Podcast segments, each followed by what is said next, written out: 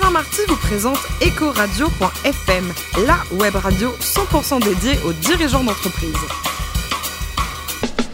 Bonjour à toutes et à tous, bienvenue à bord d'Ecoradio.fm, la radio à 100% dédiée aux dirigeants d'entreprise. Retrouvez-nous sur les réseaux sociaux et réagissez sur Twitter sur notre compte Ecoradio, diré du bas, FM. À mes côtés, pour co-animer cette émission, Corinne Calandini, directrice de la gestion privée d'AXA France et Pascal Legros, le président de Bureau Domique. Bonjour Corinne et Pascal. Bonjour Alain. Bonjour Alain. On va accueillir un invité formidable, comme chaque semaine, Philippe Araou, qui est le président du directoire de BDO France. Bonjour Philippe. Bonjour. Alors vous êtes né à Pau et vous avez commencé par euh, un doc de lettres avant d'embrasser la finance. Qu'est-ce qui se passe entre la poésie et les chiffres? Il y, a une, il y, a une, suite à ça, il faut savoir la trouver, il faut aller la chercher, mais euh, non, il y a une réorientation effectivement à un moment. Ouais. Mais vous sentez quoi? Plus un homme de lettres ou de chiffres? Ah, je n'ai pas oublié mon amour pour les, pour les lettres et donc je mets ça en œuvre dans le cadre de mon activité. euh. Au quotidien, on va dire quoi. 1986, vous allez ouvrir votre cabinet d'expert comptable à, à Barcelone. Pourquoi Barcelone? C'était au moment où l'Espagne rentrait dans l'Union européenne et ce pays s'ouvrait à l'économie euh, moderne, entre guillemets, et donc une, une envie de participer, d'être acteur dans cette euh, ouverture économique. Et je ne regrette pas parce que c'était une belle aventure. Aujourd'hui, vous êtes toujours à Barcelone, à, à Pau et à Paris. Mais alors, justement, à Barcelone, ce côté indépendance, euh, c'est pas très bon que le business. hein. Pourtant, les Catalans sont d'abord des gens du business, hein, des gens de cœur aussi. Ce sont des hommes d'affaires et je pense qu'ils vont savoir tirer leur épingle du jeu dans tous les cas. Vous sentez que c'est un peu chaud là-bas? C'est votre fils hein, qui dirige le, le bureau euh, Oui, absolument, oui. Mais bon, la, la Catalogne est en train de vivre une, une période un peu agitée sur le plan politique, mais euh, ailleurs aussi. Il ne faut pas oublier que ce sont des, hommes d'affaires avant tout. Et je, Vous pensez qu'il y aura une notion de raison euh, qui va arriver à un moment donné quoi euh, ça, j'en suis pas sûr. D'accord. Je pense que les affaires resteront les affaires et que les Catalans sauront continuer à faire des affaires. Alors, votre ballon, il est plutôt ovale, on en parlera tout à l'heure, mais le ballon rond, vous avez été voir le, le Barça jouer un peu Oui, je suis aficionado, bien sûr. Alors, vous avez été président il y a peu, il y a peu de temps hein, de l'Ordre des experts comptables. Un mot sur ce drôle de métier, parce que ça a été créé en 1945. C'est quoi alors l'origine de l'expertise comptable, Philippe? Alors l'origine, ben, c'est l'après-guerre, c'est une, économie qui demande à être structurée, organisée, et des pouvoirs publics qui conçoivent un rôle d'intermédiaire entre les entreprises et les autorités publiques, avec un engagement de responsabilité, avec une, volonté d'avoir des, tiers de confiance qui soient ces, intermédiaires. Et ce rôle-là a subsisté à travers les décennies, au point qu'aujourd'hui, nous sommes toujours dans cette fonction avec une- un contexte complètement différent, un environnement qui n'est plus du tout le même, C'est sûr. euh, mais des règles qui sont restées les mêmes. Donc c'est une ordonnance de 1945, en- et encore quand on dit 1945, elle avait été écrite euh, un, un petit peu avant. Un petit peu avant. quoi. Il y a combien d'experts comptables en France aujourd'hui? 20 000. 20 000. Alors, un mot sur BDO. euh, Vous représentez quand même en France le cinquième réseau mondial d'audit et de conseil. Mm. Bravo, Philippe. Oui, c'est un plaisir, c'est un honneur. Euh, C'est cette dimension internationale aujourd'hui qui, euh, qui touche les, affaires, hein, le, le- monde des affaires. Il n'y a plus de frontières, c'est c'est rien de le dire. Et donc, il est important pour, euh, pour toute activité d'avoir cette dimension internationale. Et avec le, le support d'un réseau de cette euh, puissance, eh bien, c'est une sécurité parce que c'est une mutualisation de moyens et puis c'est une façon de, de passer les frontières et d'accompagner nos, nos clients au-delà des frontières. Combien de personnes en en France, en tout cas sur l'activité française? 1200. 1200 personnes. Corinne Calandini? Oui, alors vous parliez de mutualisation de moyens. Euh, BDO est issu de multiples rapprochements depuis, 2010 depuis 2007. Quand vous regardez le paysage de l'expertise comptable aujourd'hui en France et en Europe, vous pensez que ça va continuer à se rationaliser? Est-ce qu'il y a encore une place pour les petites structures? Alors, moi, je suis euh, issu d'une petite structure puisque j'ai créé mon cabinet, comme euh, ça a été rappelé, et que je viens très récemment d'intégrer BDO. Je pense qu'il y aura de la place pour, euh, pour les deux, pour, les, pour les, les grandes structures et des petites, comme dans toutes les activités, euh, mais que notre profession est quand même amenée à une concentration, à de plus en plus de, de concentration. Ça ne veut pas dire qu'il n'y aura plus de place pour des, pour des petits cabinets. C'est une profession libérale où il y a un engagement de la personne euh, vers son client et donc il y, a, il y a ce lien très fort. Mais le, le métier se complexifie, le- la, la profession est en train de vivre une évolution technologique terrible qui l'amène à se remettre en cause et donc à envisager une, une offre de services plus large. Et c'est ce qui peut justifier d'avoir des, des moyens plus importants et donc des, des compétences diverses. Et ça passe par, par la taille. Donc je Mm. pense que nous aurons de plus en plus de, de concentration dans, dans notre secteur d'activité comme dans tous. Corinne Avec des gros acteurs Ouais. et des petits acteurs. Et justement, vous parliez de, de mutation, en fait. Le digital comment il va impacter votre métier? Alors ça, vous aimez ce sujet, hein, le numérique et le digital, Philippe Alors oui, c'est un petit peu mon, mon dada. C'est un peu pour ça que je suis venu chez BDO aussi. Euh, pourquoi? Parce que la matière première se prête à la dématérialisation. Notre matière, c'est la, comptabilité, le, chiffre. Euh, aujourd'hui, est, est rentré dans une automatisation, comme dans d'autres métiers, encore une fois une automatisation qui fait que nous gérons des flux, nous organisons des, circulations d'informations et donc notre profession euh, s'adapte à cette euh, profession, à cette évolution technologique pour euh, bien, garder l'objectif de cette information. La, comptabilité à l'origine, c'est une source d'information, sauf que ce qui est en train de se passer aujourd'hui, c'est qu'il y a d'autres sources d'information que la comptabilité. Et nous, sommes dans une période où nous gérons de, la donnée, mais des données d'origine différente. Il faut les, la faire parler, il faut l'enrichir, il, faut la, faire fructifier, il faut la faire circuler. Et donc notre, profession se trouve confrontée à cette, euh, à cette évolution qui lui permet d'être plus efficace. Je pense qu'il y a plus de valeur ajoutée aujourd'hui dans la, prestation, dans le service, parce que nous sommes en mesure de fournir une information aux dirigeants euh, qui est plus riche que ce qu'elle a été jusque-là. Donc ça veut dire qu'en termes de service, vous allez aller au-delà de l'expertise comptable. J'ai vu que vous êtes déjà aviez, au-delà. vous, vous, aviez la RSE, par exemple. Vous étiez conseiller en RSE. Comment vous accompagnez les entrepreneurs sur ce sujet? Alors, il y a deux fonctions dans la RSE. Il y a celle de la certification. Donc là, on est plus dans des rapports euh, d'audit hein, pour euh, certifier une, information. Et là, ça concerne les grands groupes. Mais en amont de cette euh, certification, il y a l'élaboration d'un rapport RSE ou d'une politique RSE. C'est plus accompagner l'entreprise dans sa stratégie, savoir quels indicateurs retenir, quels objectifs se donner, comment avoir des, une évolution de, de, sa performance, comment mesurer cette évolution de la performance. Et donc la RSE aujourd'hui est un enjeu qui concerne toute entreprise, euh, pour euh, quelle que soit la taille. Et nous avons un département spécialisé parce que nous sommes convaincus de la nécessité de cette, euh, de cette orientation à donner aux, objectifs des entreprises. Corinne? Ça compte en fait, pour, même pour les TPE, vous voyez que les chefs d'entreprise oui, évoluent sont intéressés. Alors, je suis le chef d'entreprise, oui. Oui, bon, il faut peut-être un peu les, convaincre, mais par contre, l'environnement, oui, c'est-à-dire qu'il y a aujourd'hui une demande et une attente d'informations non financières, hmm. une information au-delà de l'information financière.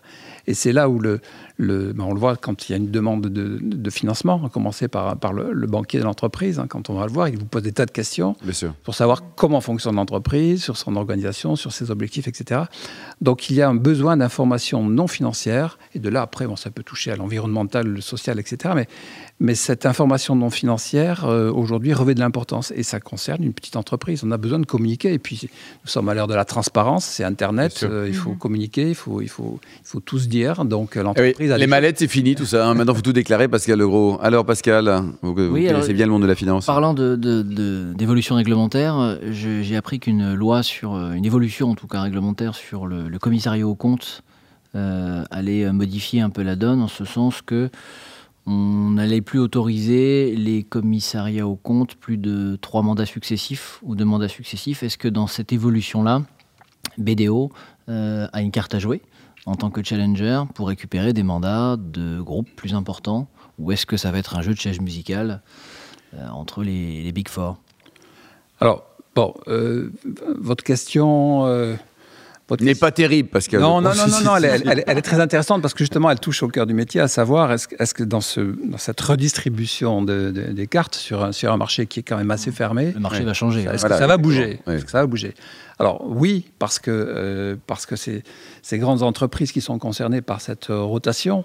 Euh, Trois mandats, ça représente combien de temps On parle des entreprises du CAC 40. Hein. Oui, ce sont les, très grandes entreprises. C'est six ans un mandat. Six ans. Il y a la possibilité d'aller même au-delà pour les entreprises qui ont un co-commissaire au compte. enfin bref, on peut aller jusqu'à 24 ans. Mais il y, a, un moment où il, faut s'arrêter, il faut passer à un autre cabinet. Alors oui, nous, ça nous intéresse parce que nous sommes dans une, cible plutôt middle market avec des, entreprises de taille moyenne sur, nos missions d'audit. Euh, et là, effectivement, nous nous positionnons pour pouvoir discuter avec des grands groupes. Euh, nous avons de bonnes raisons de, penser que certains sont intéressés par nos services parce que nous sommes déjà en relation avec eux, nous leur faisons déjà des, prestations sur, sur de l'analyse de, données. Sur des, mm. Donc euh, oui, c'est. Et vous ne craignez pas ce que suggérer ou sous-entendez Pascal, euh, l'entente entre amis, on s'arrange entre quatre quoi? Ah non, non, ça je n'y crois pas parce que 4 c'est pas beaucoup. 5 alors Qu'on arrive vite dans des situations d'incompatibilité parce que un cabinet, un de ces quatre, peut avoir des missions de conseil. Mmh. Et du conflit d'intérêt. Donc il y a des conflits d'intérêt qui font que. Oui, c'est pas possible. Non, j'y crois pas. D'accord. Pascal? Oui, alors pour aller dans ce sens, euh, il y a on l'a rappelé au début, une formidable réussite et une internationalisation à laquelle vous êtes attaché. Et pourtant, la notoriété de BDO, alors vous êtes arrivé récemment, est moins forte, par exemple, qu'un Mazar, qui est un challenger. Comment est-ce que vous expliquez ce, déficit de notoriété, en tout cas, aux yeux du monde de l'entreprise? Alors, bon, déficit est un peu sévère. Au regard de, euh, voilà, position de challenger. Mazar a, plus de 50 ans d'expérience. BDO en France aujourd'hui a 10 ans d'expérience. Il, y a 10 ans, BDO n'existait plus. C'était représenté par, par un cabinet français qui s'est vendu. Donc, ça, s'est reconstruit, reparti complètement à zéro. Et en 10 ans, BDO aujourd'hui représente 1200 salariés. c'est important. c'est quand même une belle réussite. Donc, euh, il n'y a pas de. Euh, on n'est pas gêné du tout. Euh, il y a du challenge, évidemment, c'est la compétition, comme dans, tous les secteurs. Il y a du boulot, c'est bien.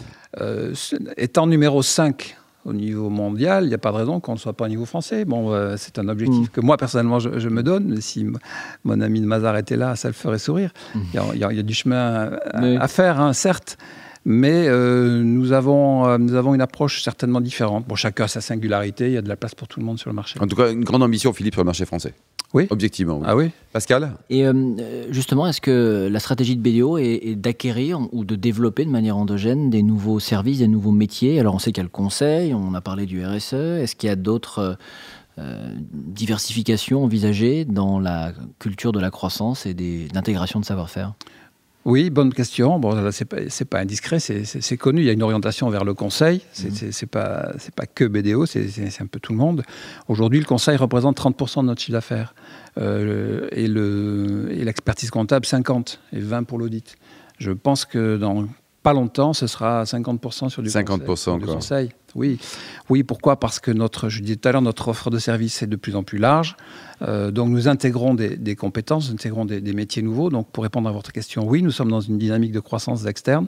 Où nous allons chercher des compétences sur des nouveaux métiers plutôt que de se lancer, nous, dans des aventures. Dans des créations, Donc il faut aller vite. Mmh. Euh, alors nous ne sommes pas dans une politique d'acquisition ou, assez peu. Par contre, c'est une politique d'intégration du talent, encore une fois. Euh, nous allons chercher les talents. On ne cherche pas des parts de marché, on cherche du savoir-faire.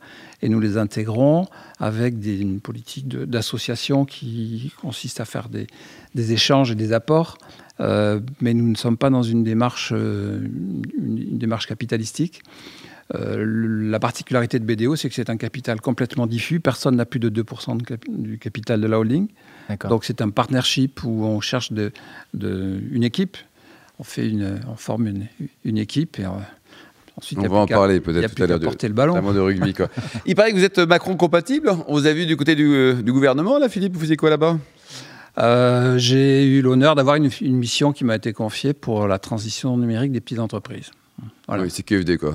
Donc vous êtes Macron compatible. Euh, on se comprend bien, oui. Disons que dans le cadre de, ma mission, quand j'ai présidé l'ordre d'experts comptables, j'ai eu à travailler avec le ministre de l'économie et que j'ai bien travaillé sur son projet de loi. Et que j'ai eu, euh, j'ai eu ce, plaisir de collaborer avec lui. Donc, euh, ça laisse quelque C'était une belle aventure, quoi. Alors, à titre personnel, vous êtes né à Pau. Vous avez joué à quoi? Au basket ou au rugby? Parce que les, les, deux sports sont quand même très bons du côté de la, du côté de cette oui, belle ville. Une famille de basketteurs, donc par ma taille. Euh, vous Combien vous mesurez, Philippe? 1m92, mais mon père était plus grand que moi. Et, mon père et vous, Pascal Legros, combien vous mesurez? Je fais un petit peu moins, 1m80. et alors, vous allez quand même régulièrement voir le rugby Non, rugby, oui, rugby, bien sûr. Rugby, depuis le, lycée, c'est rugby. La section paloise, vous leur prédisez quoi comme sort aujourd'hui? Hein On peut les retrouver dans les 6 On, peut les retrouver dans les 6 parce qu'il y a une bonne, euh, bonne période en ce moment-là. Donc, euh, oui, oui, là, ils sont. Ils sont vous, y, vous y croyez, là hein? Vous ah y allez voir les, matchs? Oui, je suis partenaire. Mon BDO est partenaire de la section paloise. Bon, et pour terminer, vous avez également embrassé, parce que vous avez vraiment beaucoup de temps pour vous, l'un des plus beaux métiers du monde. Vous êtes vigneron. Ah, là, vous touchez une corde sensible.